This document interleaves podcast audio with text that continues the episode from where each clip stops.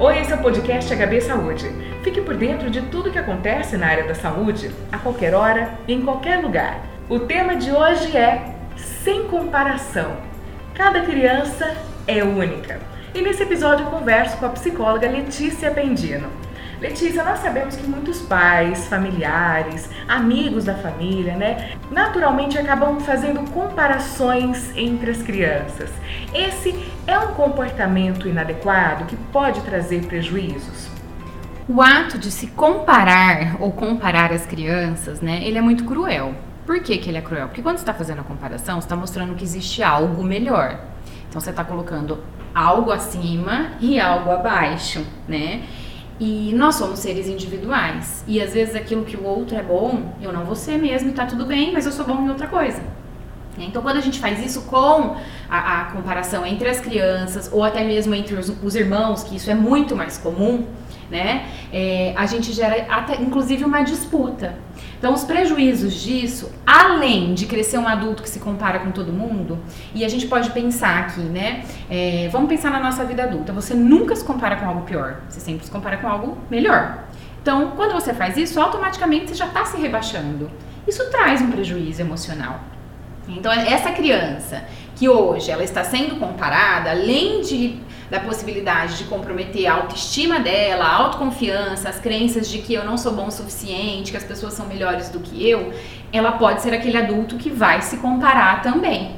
Né? Então, os principais prejuízos nessa questão da comparação é a competitividade, que pode gerar os problemas de autoconfiança, de depressão e de ansiedade também, de estar tá sempre querendo fazer algo melhor. E é possível identificar assim no comportamento da criança alguma atitude que já causou danos na saúde emocional dela? Olha, pelo comportamento das crianças, né, é, que a gente identifica os danos da saúde mental. Então, a criança ela começa a apresentar uma mudança de comportamento, talvez relacionada à baixa estima, né? Ou até uma agressividade com quem ela está sendo comparada. Por exemplo, no caso dos irmãos. Eu começo a ficar com raiva do meu irmão porque as pessoas falam que ele é melhor do que eu. E eu nunca vou atingir a, aquele nível em que ele está. Né? Então eu posso gerar uma agressividade entre aquela pessoa, uma rivalidade é, entre a pessoa do qual eu estou sendo comparada. Então, através do comportamento agressivo ou até mesmo embotamento, né?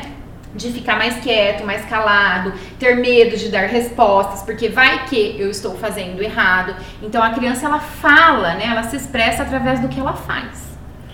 E como as pessoas mais próximas, familiares, pais, responsáveis, devem agir? Como é que a gente pode se policiar para evitar esse tipo de comportamento? Eu acho que tem várias formas da gente. É, é, porque quando a gente compara, eu percebo que os pais, né, os responsáveis, quando ele faz a comparação, é porque ele está querendo motivar o outro a fazer o que é certo. E tem muitas formas da gente motivar, sem falar de outras pessoas. Eu estou falando sobre você, sobre o que você é capaz de fazer, sobre os resultados disso pra você. Ao invés de dizer, todos seus amiguinhos fizeram isso e você não. Então todos meus amiguinhos são melhor, minha mãe vai gostar mais dos meus amiguinhos do que de mim, então eu não sou bom o suficiente. Eu posso falar dele só, um olhar só para ele, sem comparar com as outras pessoas. Eu até posso ver a atitude do outro que é melhor, mas eu não preciso mostrar isso para ele. Dessa forma. E essas crianças que de alguma maneira né, já foram feridas emocionalmente, como é que a gente pode auxiliá-las? É um tratamento? É, eu vou cair novamente né, na questão da, da psicoterapia. Aqui, a gente, você me questionou sobre crianças feridas. Nós temos muito adultos feridos também com relação a isso, né? Que, que vão construindo crenças ao longo da vida. Então, o processo de psicoterapia para identificar pensamentos automáticos e crenças construídas de incapacidade como consequência disso é o que pode ajudar a tratar essas crianças.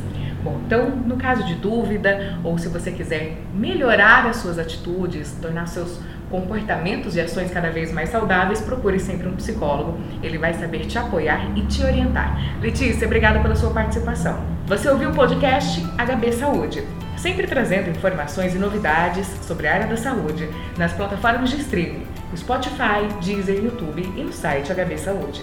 Nos aplicativos você segue a gente e não perde nenhum episódio. Até o próximo!